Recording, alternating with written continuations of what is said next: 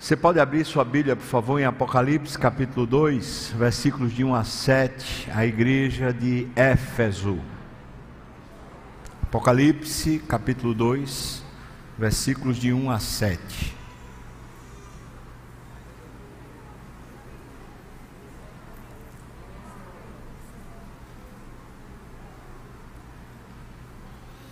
você quiser manter o texto aberto, acho que vai ajudar à medida que a gente for conversando, não é?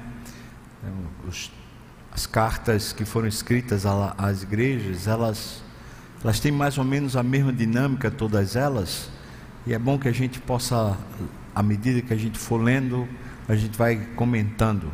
Mas agora eu vou ler o texto todo e depois então a gente vai comentando parte a parte. Ao anjo da igreja em Éfeso, escreve. João então tinha que escrever.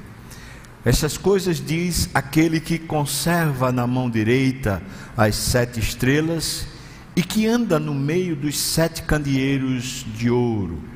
Eu conheço as tuas obras, tanto o teu labor como a tua perseverança, e que não podes suportar homens maus e que puseste à prova os que a si mesmos se declaram apóstolos e não são, e os achastes mentirosos, e tens perseverança, e suportastes provas por causa do meu nome, e não te deixaste esmorecer. Tenho, porém, contra ti que abandonaste o teu primeiro amor. Lembra-te, pois, de onde caíste, arrepende-te e volta às práticas das primeiras obras. E se não, venho a ti e moverei do seu lugar o teu candeeiro, caso não te arrependas.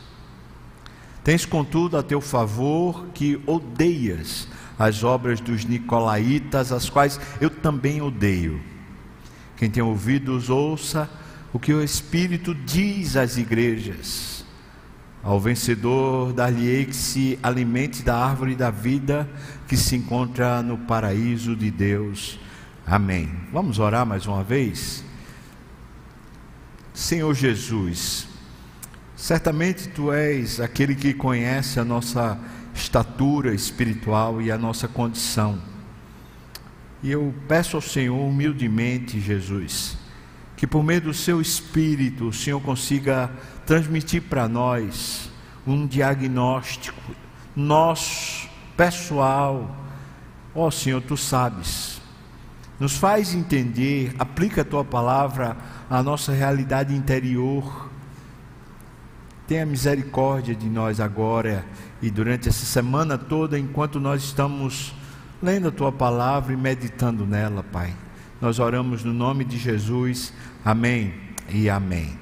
Pois bem, irmãos, nós temos um, um texto de Hernandes Dias Lopes falando a respeito das igrejas do Apocalipse, e ele fala de forma muito sucinta sobre cada uma. Ele diz assim: Éfeso era uma igreja ortodoxa, mas sem amor.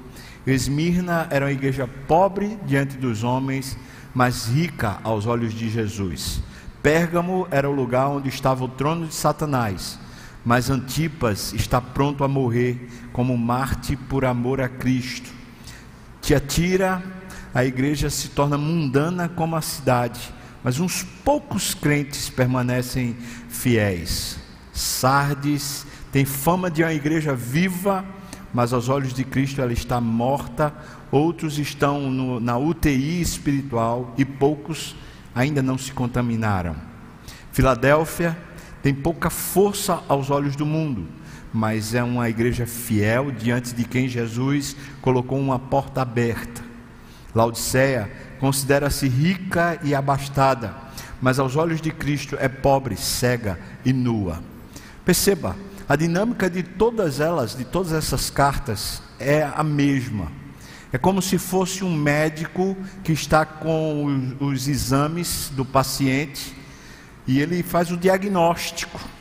E depois de trazer o diagnóstico, que tipo de enfermidade, ou se a pessoa está saudável, depois disso, o médico diz para o paciente o que ele deve fazer. Portanto, Eu convido você, durante essa semana, a se sentar como um paciente diante de um médico, mas um médico da sua alma, aquele que realmente conhece o seu estado espiritual. E digo para você o seguinte: por mais que uma carta dessas fale ao seu coração e traga um diagnóstico bem preciso a respeito da sua situação espiritual, não negligencie as demais.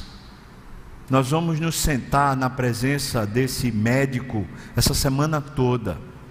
E ele precisa falar conosco sobre em que ponto da jornada nós estamos.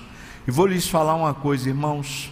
Nós estamos num tempo, num mundo diferente. Nós estamos num tempo, esse momento que o mundo vive, não é só a pandemia que está diferente mas nós encontramos movimentos sistêmicos, organizados, globalistas, que estão traçando uma jornada diferente para o mundo. Nós começamos a ver coisas que eram estranhas até muito pouco tempo atrás, talvez um ano ou dois atrás era muito estranho.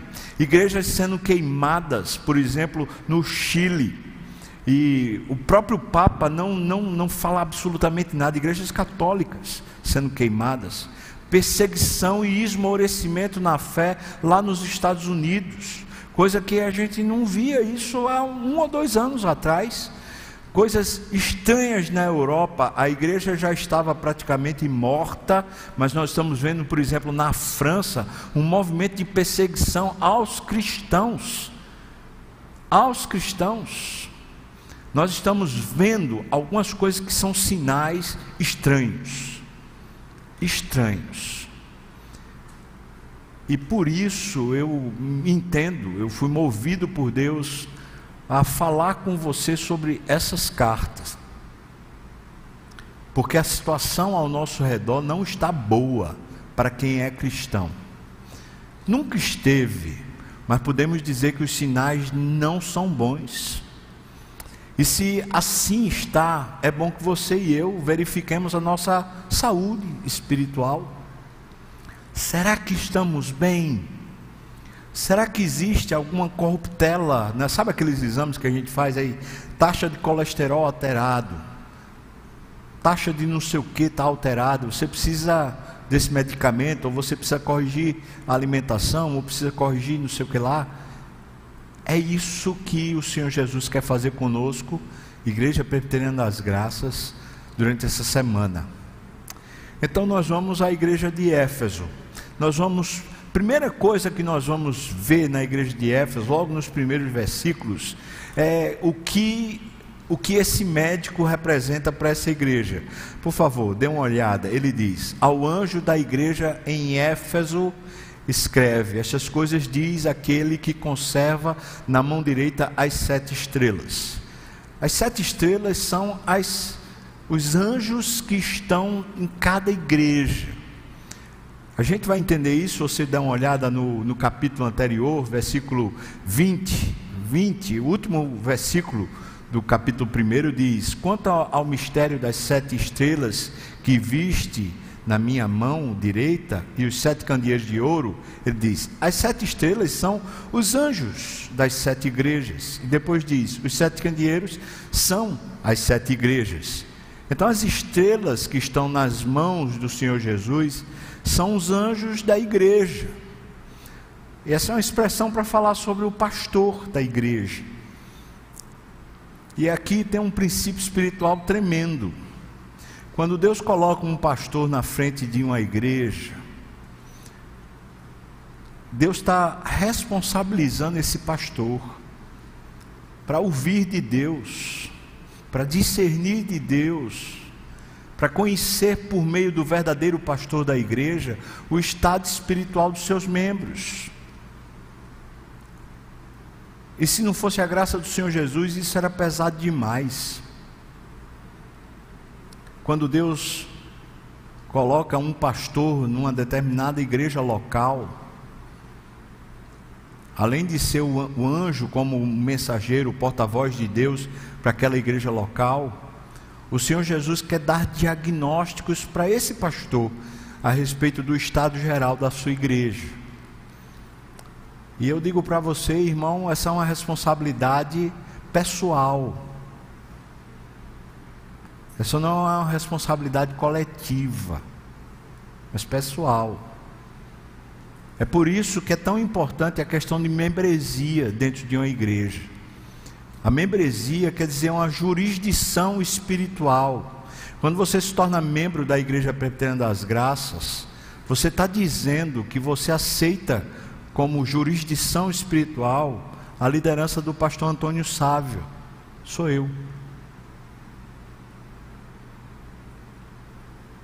Durante esse período de tempo, Deus tem colocado a mim como pastor dessa igreja. Pode ser que amanhã não seja mais.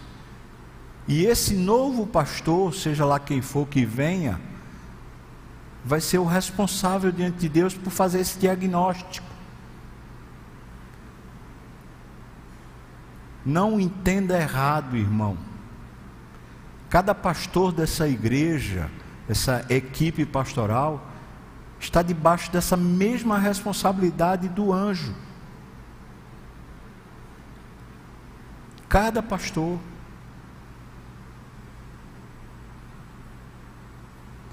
E a carta ou diagnóstico é endereçado ao anjo. Essa é a situação da sua igreja, da igreja onde eu lhe coloquei. Se Deus me levar para outra igreja, antes de me levar para o céu, certamente Ele vai querer me dar discernimento sobre aquela nova igreja.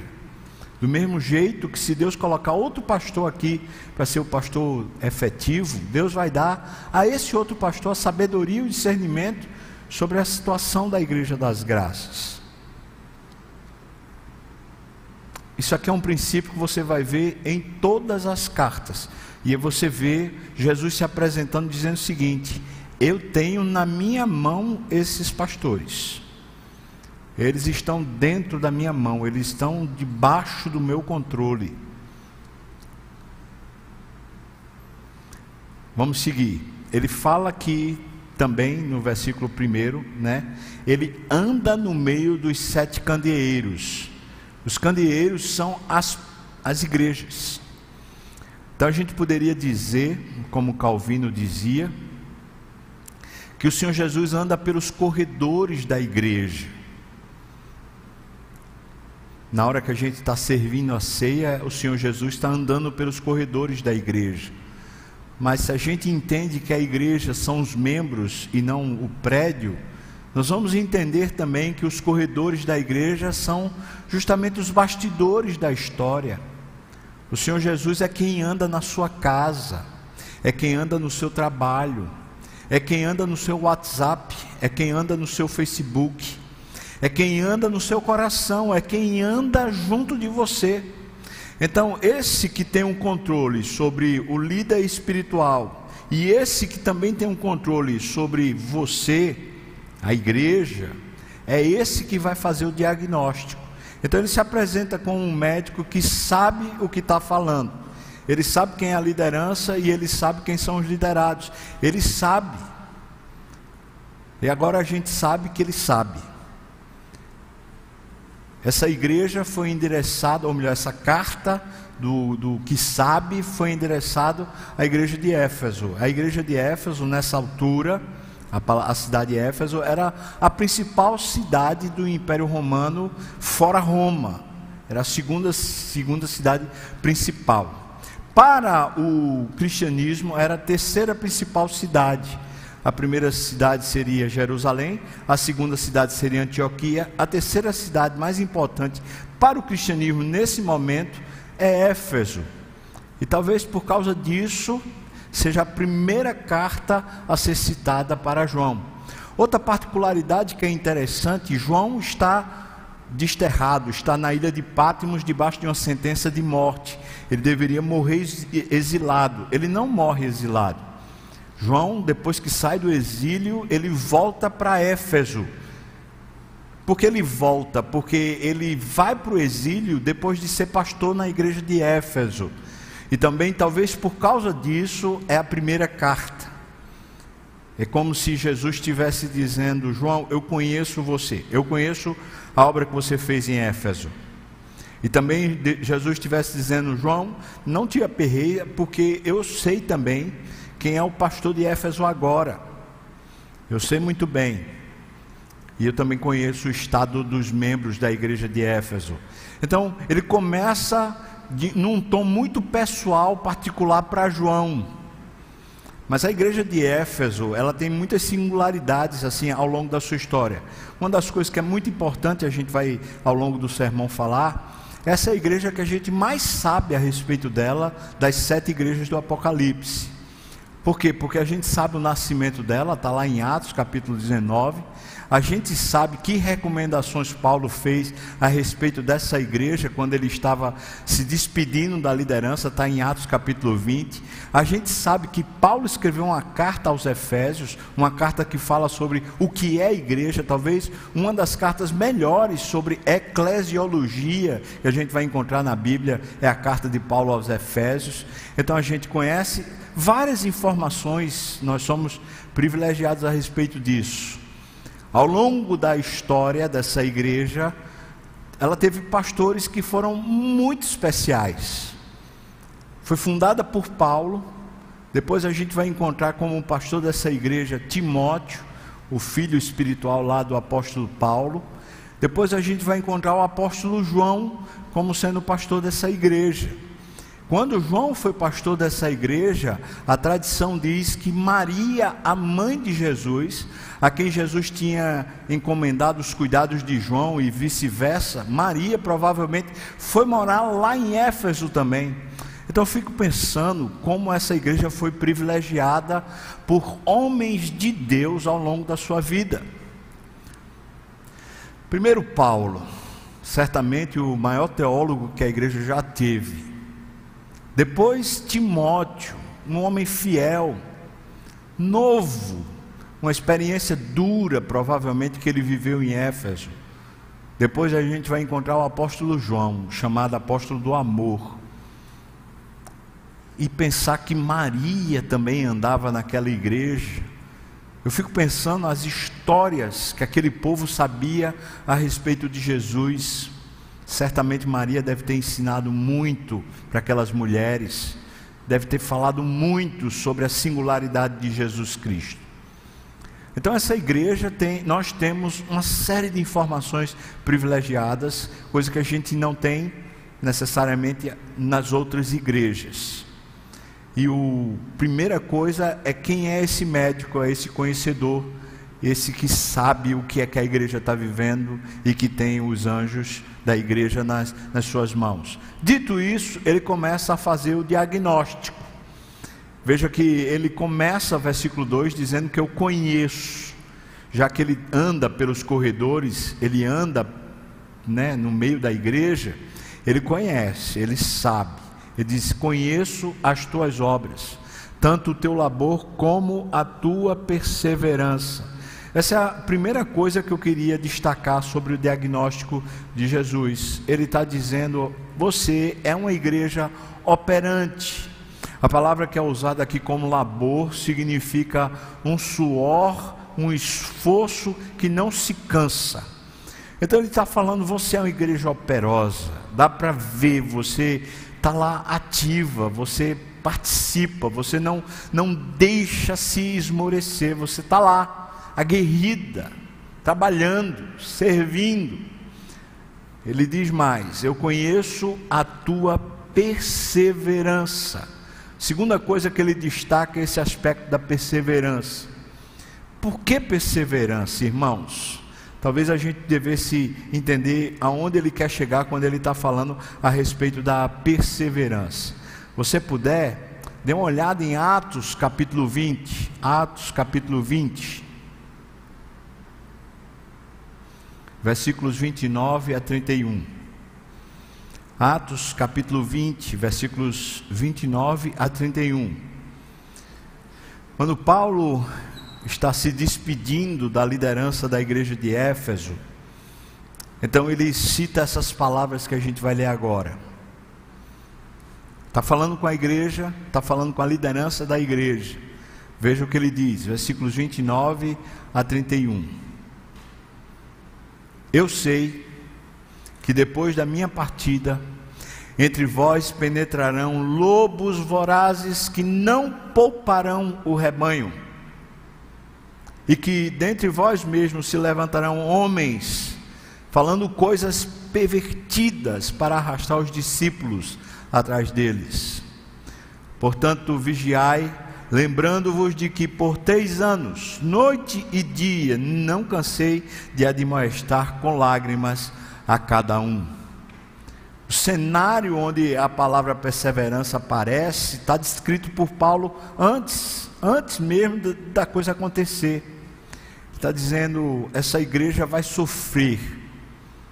A igreja vai sofrer por causa de homens maus que vão se levantar no meio dela, lobos que vão ensinar doutrinas estranhas, e eles vão tentar subverter e destruir a fé, a fé dos irmãos.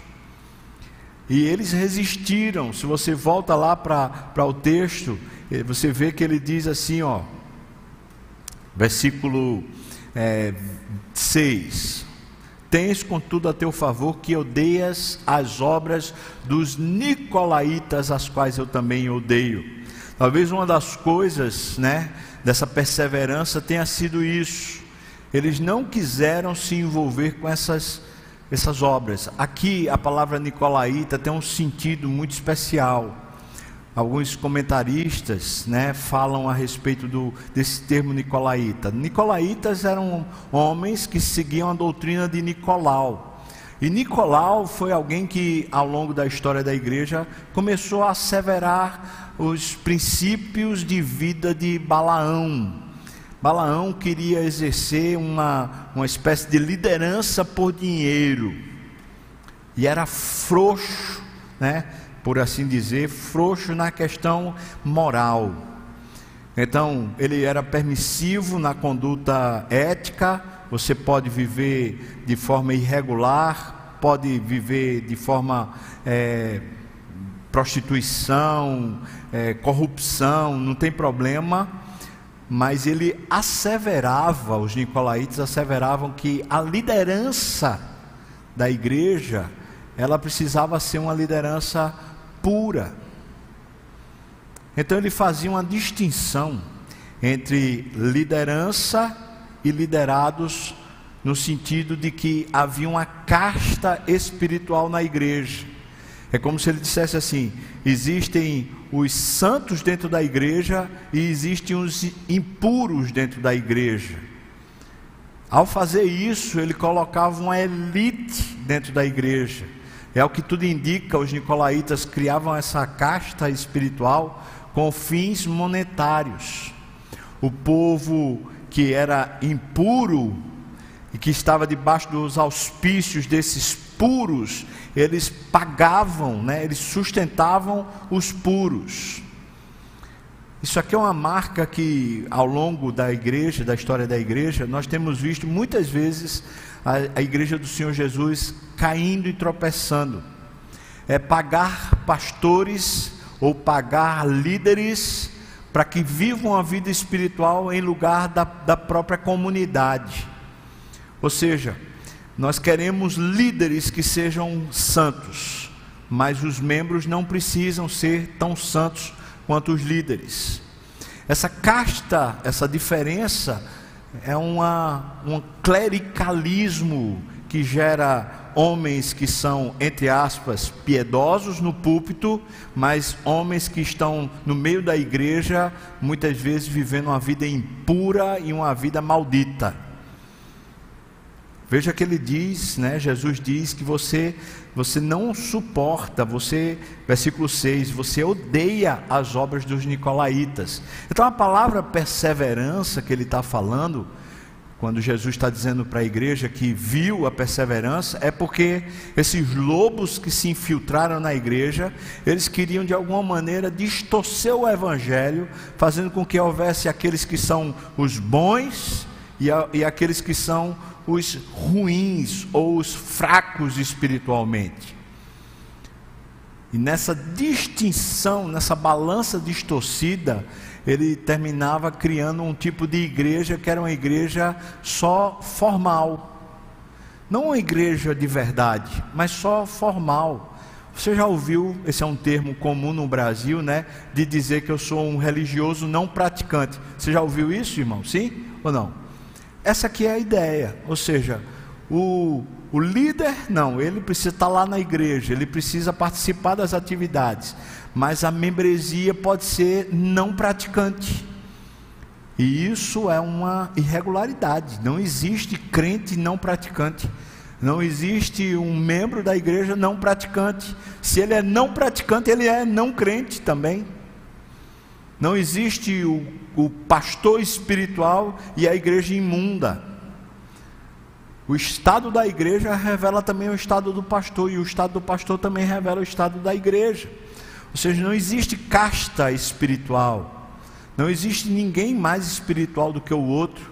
Pode haver hum, diferença de maturidade espiritual, mas não de santidade. Uma pessoa pode entender e aprofundar mais as suas raízes no Evangelho, conhecer melhor o próprio Senhor Jesus do que outra. Mas o fato de conhecer mais não a torna melhor nem mais santa. Pode tornar mais madura, mas não melhor ou mais santa. Então ele está falando que dentro da igreja de Éfeso, essas coisas começaram a acontecer. E à medida que essas coisas começaram a acontecer, certamente deve ter havido embates dentro da igreja, lutas. E as lutas dentro de uma igreja, entre líderes, causam normalmente marcas na igreja, feridas, tristezas. Às vezes a pessoa que era lá, sei lá, amigo de Nicolau, Nicolau, né? O desses líderes, fica triste. Às vezes o pastor fica imaginando aqui, por exemplo, o Timóteo. Se você abre a segunda carta de Paulo a Timóteo, Paulo diz para Timóteo assim: Olha, eu peço que você reavives o dom que há em você. E Paulo diz no capítulo 2 da segunda carta: diz: Olha, fortifica-te na graça que está em Cristo Jesus. E então Paulo diz com todas as letras: participa dos meus sofrimentos. Quando Paulo está escrevendo isso a Timóteo, Timóteo foi o cara que estava vivendo as lutas contra os, os, lobos que estavam na igreja de Éfeso. Ou seja, talvez Timóteo começou a esmorecer. Por quê? Porque era esses embates, essas crises, essas dificuldades que acontecem muitas vezes quando mais, maus líderes, homens que são lobos, que na verdade estão querendo proeminência, importância, status e não servir fielmente ao Senhor, quando isso começa a acontecer, gera desgaste desgastes.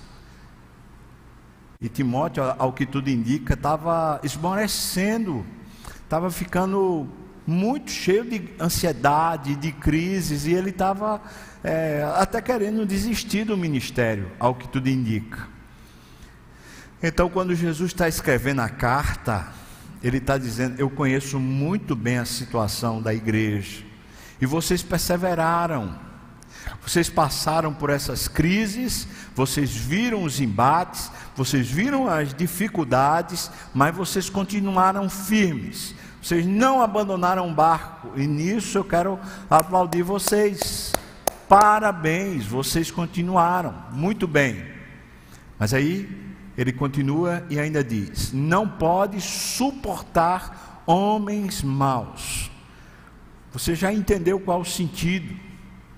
Esses que, que eram os maus obreiros, os lobos, terminaram sendo colocados para fora. Eles terminaram saindo da igreja. E Jesus está dizendo: parabéns, muito bem. Isso é um lado bom da sua vida. Então, é uma igreja operosa, é uma igreja que teve marcas por causa das lutas, mas ela perseverou.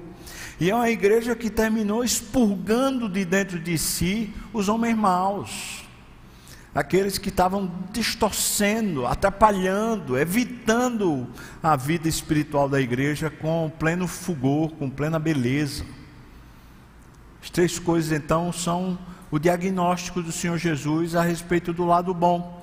É como se o médico estivesse dizendo assim: Ah, estou vendo aqui as suas taxas estão boas, eu estou vendo aqui que você está bem nisso, está bem naquilo, bem naquilo outro. Aí ele vem e diz no versículo 4: Tenho, porém, contra ti. Olha, eu estou vendo aqui um perigo para a sua vida, estou vendo aqui uma, uma taxa alterada. Ele diz: Tenho, porém, contra ti que abandonaste o teu primeiro amor. Essa palavra primeiro aqui tem o um sentido de primazia ou de importância de principal. Então não está falando dos seus primórdios da fé. Durante muito tempo eu pensei que estava falando lá dos primórdios da fé, mas não é. Ele está falando, eu, o que eu tenho contra você é que o seu amor não é o, a principal qualidade. Que você não tem mais um amor dentro do peito. E alguns comentaristas falam o seguinte: é quase que, que normal que depois de você passar por muitos embates, muitas lutas, você seca espiritualmente. Você perde o brilho, você perde o amor. O amor deixa de ser o principal, deixa de ser aquilo que pulsa dentro do seu peito. E o que Jesus está dizendo é isso: você não tem mais o principal, o amor. Você não tem mais. Eu vejo isso acontecer muitas vezes, quando, por exemplo, por exemplo, um casamento vem sofrendo desgaste, desgaste, desgaste, desgaste, desgaste, luta, luta, luta, luta, luta. Chega uma hora que eles falam assim: não amo mais, não consigo mais amar, não consigo. Eu vejo isso às vezes na vida do, do, do trabalho. Uma pessoa que está num trabalho vai, sofre, sofre, sofre, luta, luta, luta naquele emprego, naquela carreira. Chega uma hora que diz: Eu não quero mais, eu não aguento mais, não suporto mais. Esse não aguento mais é o amor, esfriou. Não tem mais o amor no coração, perdeu o, coração. Ainda é perseverante ainda opera, ainda tem obra, ainda é alguém que não suporta a má doutrina ou a, o ensino errado, ou mesmo os homens que ensinam errado, mas perdeu a devoção. Quem fala isso de forma brilhante é o, o Hernandes Dias Lopes, quando ele fala a respeito desse assunto, ele diz justamente isso: que essa igreja perdeu a capacidade de amar. Ele fala que essa igreja não tem mais aquele brilho no olho, aquela coisa bonita de alguém que realmente tem vida devocional. A qualidade dessa igreja está prejudicada. Ela se reúne, o ensino é bom, não tem problemas no meio da liderança, mas ela perdeu brilho no olho, ela perdeu fogo no peito, ela perdeu a vida devocional dela. Bom, irmão, eu queria perguntar para você: é assim que você se encontra? Depois de muitos embates ao longo da sua vida, é assim que você se encontra? sem um coração aquecido, sem amar profundamente o Senhor Jesus,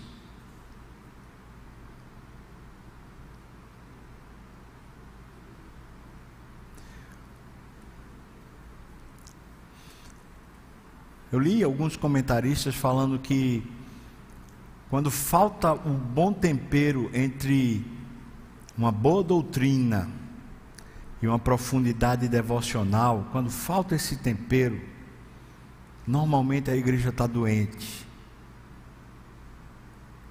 Precisamos de uma boa doutrina, mas precisamos de fogo no coração.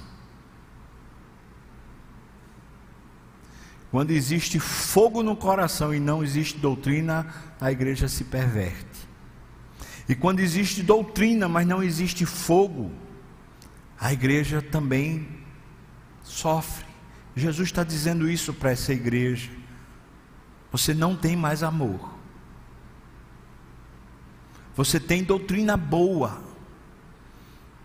Você tem serviço, mas não tem mais fogo. Não tem mais amor. Quando ele diz isso, ele chama a igreja para tomar algumas atitudes. Ele diz: Lembra-te, versículo 5: Lembra-te, pois, onde caíste. Aqui fica a deixa baseado na história de Éfeso. Será que foram as grandes batalhas que essa igreja viveu que gerou esse coração apático, esse coração sem brilho? Será que foi? Será, irmão, que foi na sua vida as grandes batalhas que você sofreu, as grandes tristezas e decepções que causaram em você um amortecimento da sua vida devocional, do seu fogo no coração? Será? Posso dizer para você, como pastor, que todo pastor sempre passa por muitas lutas muitos, muitas crises, muitos desentendimentos, muitos problemas. E isso é uma coisa que a gente tem que cultivar e guardar o tempo todo. Será que as lutas que eu passo me esmorecem um brilho no olho, o fogo no coração, a vida devocional, o apego às escrituras, uma vida de oração que ainda mexa com as minhas emoções? Se, por exemplo, será que os ensinos doutrinários ainda aquecem a minha vida ou se, são simplesmente conhecimento seco? Ortodoxia mata quando ela não tem o poder do Espírito, quando não tem mais amor, ortodoxia mata. Assim como pessoas que são aquecidas espiritualmente, mas não têm ortodoxia, terminam sendo engolidos pelo diabo. Será que é isso que aconteceu com a sua vida? Você participa da igreja, você vem para as atividades, mas não tem mais aquele brilho no olho. Será que você, por exemplo, no casamento, você ainda está lá presente, ainda está dentro de casa, mas não tem mais o brilho no olho?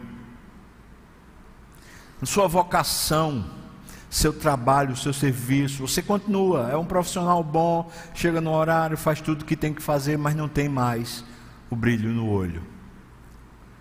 Paulo escrevendo aos Coríntios, logo no capítulo 13, ele fala justamente isso. Você pode ter todas as obras, e as suas obras serem até sacrificiais, mas se você não tiver amor, não vale de nada. O amor, irmão, não é um sentimento, o amor é uma qualidade, uma qualidade que produz sentimentos, produz emoções é muito estranho quando a gente, como crente, está num culto e o culto já não mexe mais com a gente, já não mexe com as nossas emoções. É estranho. Talvez seja o sinal de que alguma coisa está acontecendo na minha vida privada.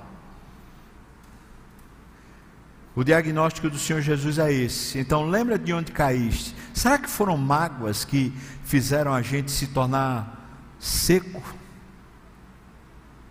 Foram lutas que tornaram a gente seco. Lembre-se onde ficou a mágoa, onde ficou a decepção. Eu conheço histórias daqui da igreja, eu conheço irmãos daqui da igreja que falam mais ou menos assim, noutro tempo Noutro tempo eu era mais operoso, noutro tempo eu tinha uma emoção, mas agora não. Às vezes até continuam fazendo, mas não, não tem mais o coração. Veja que ele continua. Ele fala: arrepende-te, ou seja, mude a sua mente.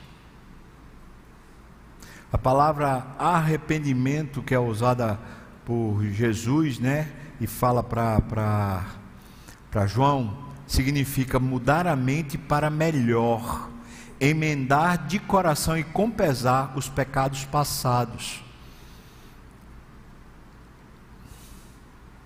Mude sua mente. suas frustrações, seus traumas, precisam ser redimidos. Você precisa mudar. Não dá para servir a Deus sem fogo no peito. Não dá. Depois ele diz: volta à prática das primeiras obras. Interessante, as primeiras obras também não quer dizer o primeiro momento em que você se converteu. A palavra primeira aqui traz o mesmo significado do primeiro amor, ou seja, as obras principais. Quais são as obras principais da nossa fé, irmão? É o conhecimento doutrinário ou a devoção? Quais são as obras principais?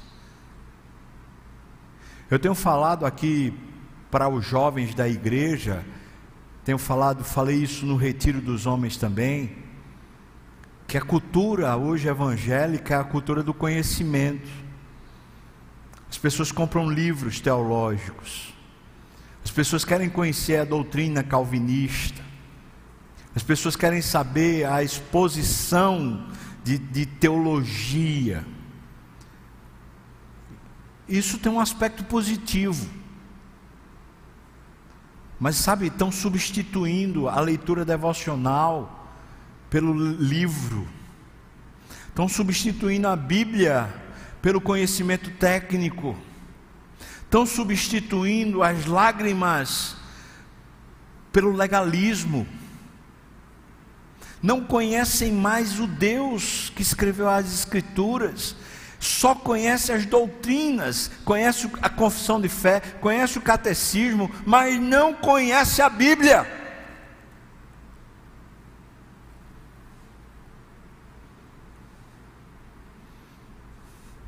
Quando houve a reforma, o, o Calvino, né, que, que foi usado por Deus lá em Genebra para criar uma, uma espécie de nova sociedade,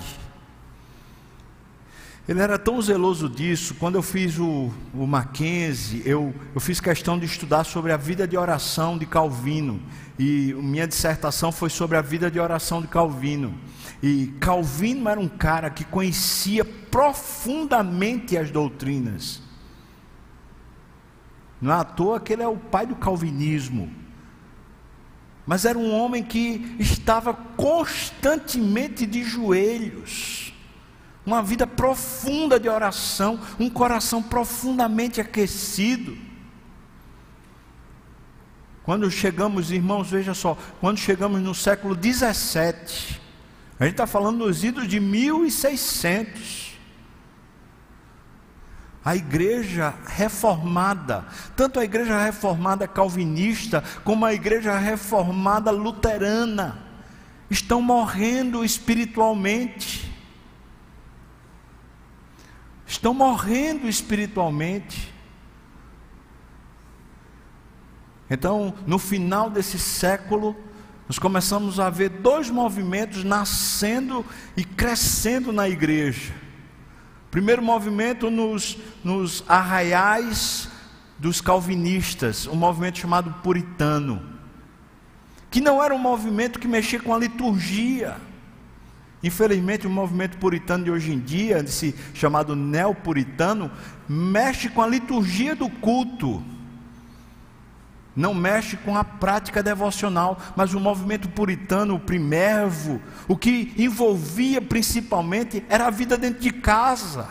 Era o serviço a Deus dentro de casa, era o, o marido, a esposa e os filhos cultuarem a Deus, aquecerem o coração, estarem de joelhos diante do Pai, era um, uma vida devocional que precisava ser retomada para a sociedade e não uma vida de conhecimento técnico. E aí você vai ver aqueles grandes expositores durante o período lá do puritanismo são homens com um coração extremamente aquecidos. Os caras são os caras de joelhos, são os caras que amam a Deus, têm uma vida profunda com Deus. O outro movimento é o movimento pietista. Nasce justamente nos arraiais da igreja luterana que estava morrendo espiritualmente também. Esse movimento pietista é um aquecimento da igreja luterana.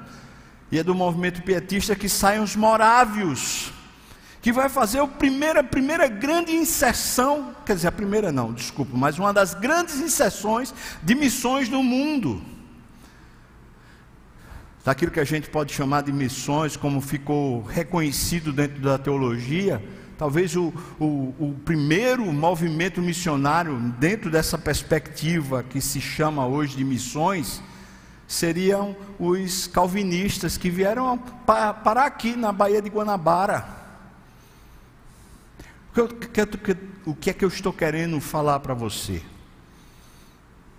É que a igreja, quando ela se torna técnica, apenas a doutrina como conhecimento, ela recebe de Jesus uma repreensão.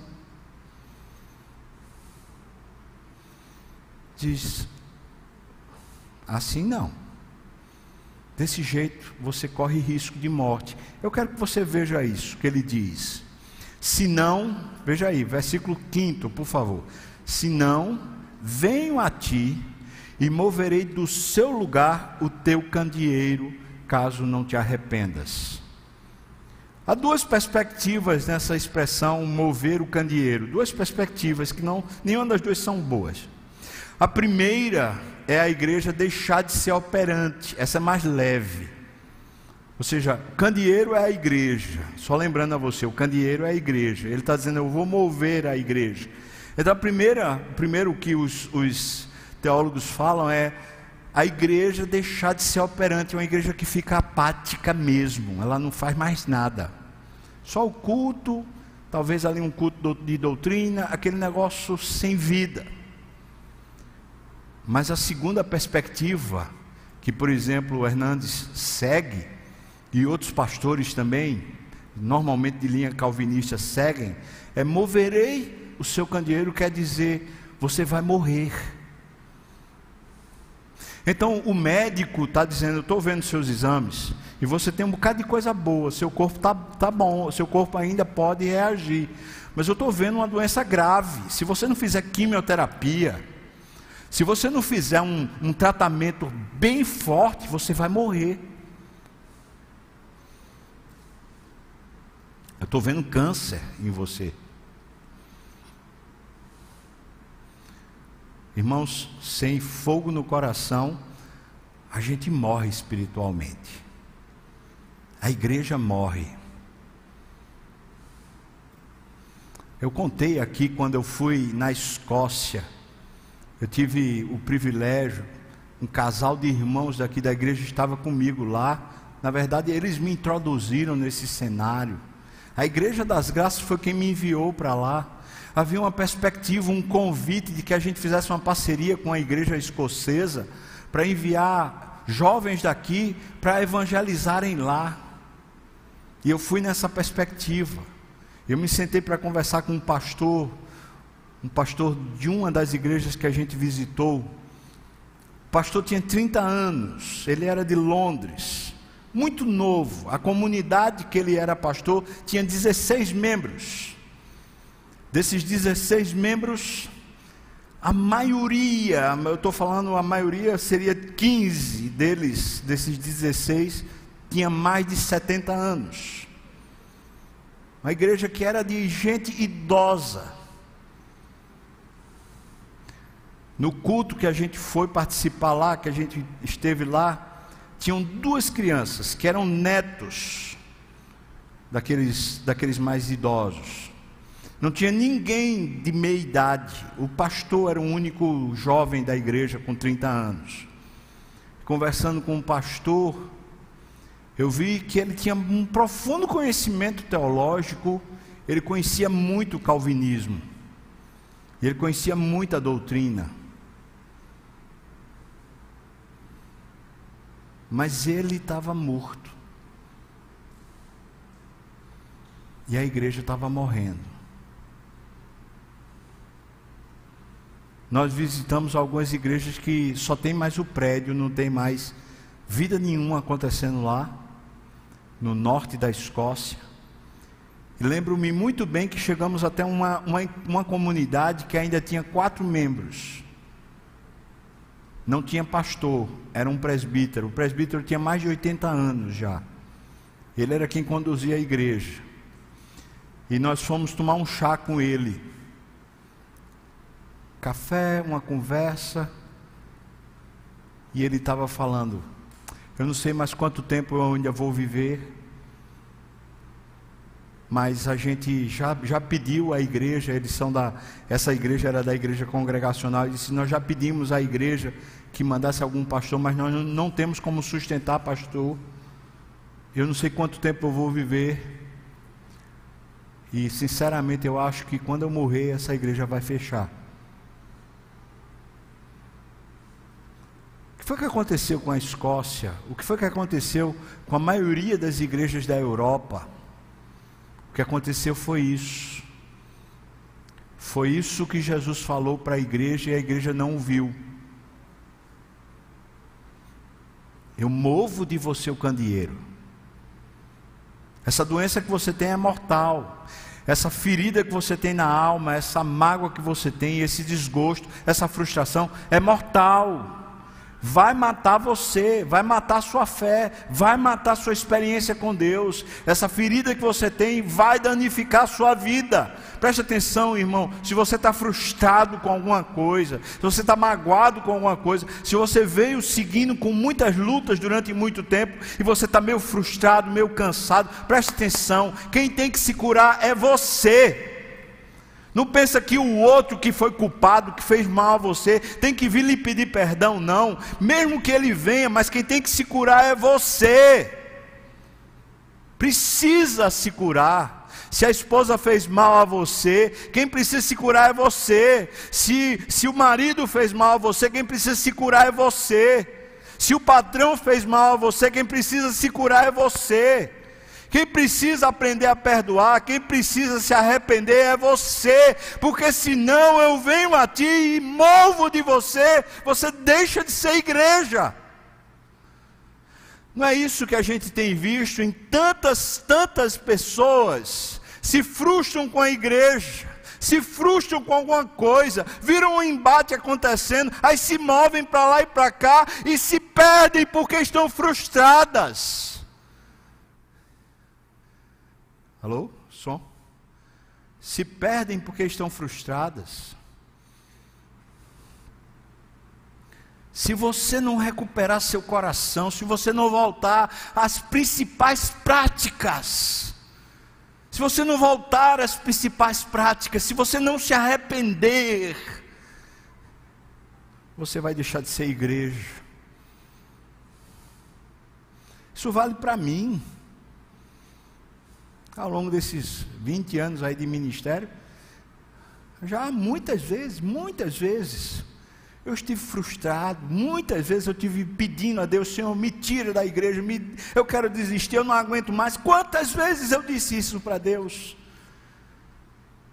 Assim como Timóteo, mas Paulo diz: fortifica-te na graça, reavivas o dom que há em ti. Está na hora de conhecer de novo o poder da ressurreição, irmão.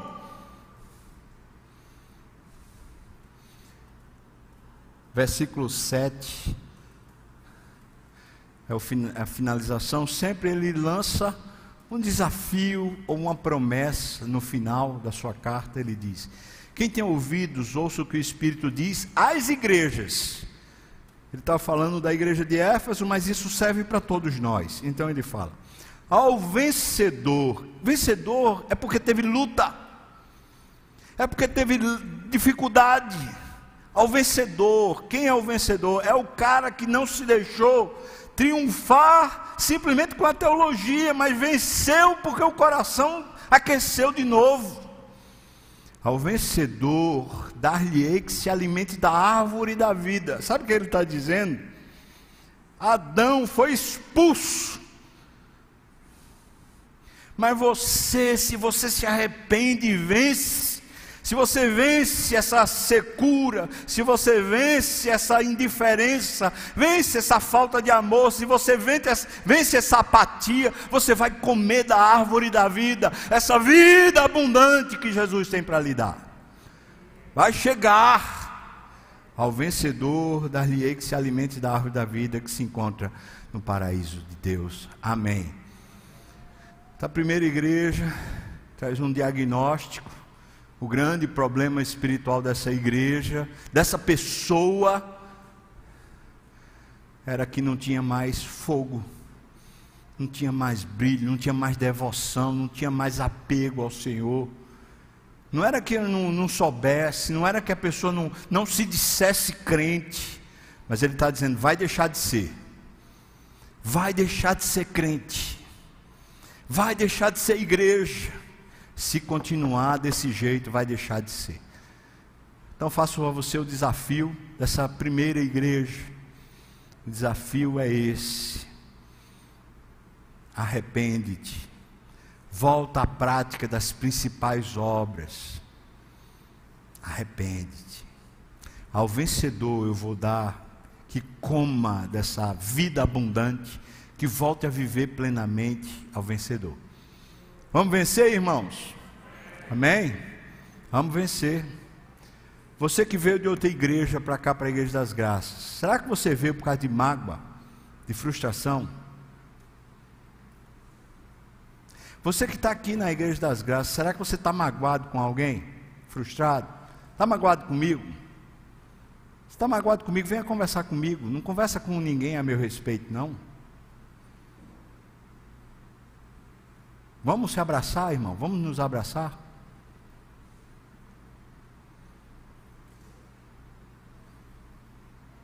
Está magoado com algum presbítero? Vá falar com ele. Está magoado com algum pastor auxiliar? Vai falar com ele. Quer dizer para você: eu amo você. Eu quero o seu bem. Ao longo desses anos aqui na Igreja teve muita gente que me fez mal. Muita, mas muita. Mas eu as amo. E quero bem. Então venha conversar comigo. Venha conversar comigo. Vá conversar com o pastor, pastor que lhe feriu, que lhe magoou. Vai conversar. Vai conversar com o presbítero, vai conversar com o diácono. Não fica aí nessa melancolia, sei lá o quê. Agora foi lá numa, numa outra igreja. Ah, irmão, vai precisar resolver isso. Amém? arrependa-se. Deixa essa frustração de lado. Em nome de Jesus. Você pode ficar de pé? Eu vou orar. O pessoal do louvor pode vir. A gente vai para a escola dominical, né? Então Deus abençoe você. À tarde, às 19 horas, às 17 horas, a gente está na segunda igreja, a igreja de Esmirna, um novo diagnóstico, uma nova, nova situação para Deus nos ensinar. Vamos orar. Senhor, a tua palavra conta a história lá em Hebreus, que Esaú, com lágrimas, procurou um arrependimento e não achou. Mas aqui, agora, o Senhor está falando para nós que a gente deve voltar às primeiras práticas, as práticas principais, e se arrepender. E essa é a ordem. Por isso eu te peço, Senhor, ajuda-nos nisso, a voltar mesmo às primeiras práticas, às práticas principais da nossa vida para que o Senhor nos tome de volta, não deixe nosso coração esmorecer, não deixe que a gente fique, Senhor Deus, com o coração apático, com o casamento apático, com a vida do emprego apática, com a vida da igreja apática. Não deixa, Senhor. Não deixa que os nossos cultos sejam cultos secos, sem vida, sem espírito, sem fogo no coração, Pai. Eu te peço então que o Senhor nos abençoe assim trazendo um, novo momento, um novo, uma nova, nova situação dentro do nosso coração, Senhor. No nome de Jesus. E que a graça do nosso Senhor e Salvador Jesus Cristo, o amor de Deus, o nosso querido e amado Pai, a comunhão, o consolo, a bênção, o poder, o avivamento do Espírito venha sobre nós, o povo do Senhor, não só aqui e agora, mas até quando o Senhor voltar e nos tomar para si. Aleluia. Amém. Amém. Vamos cantar, irmãos?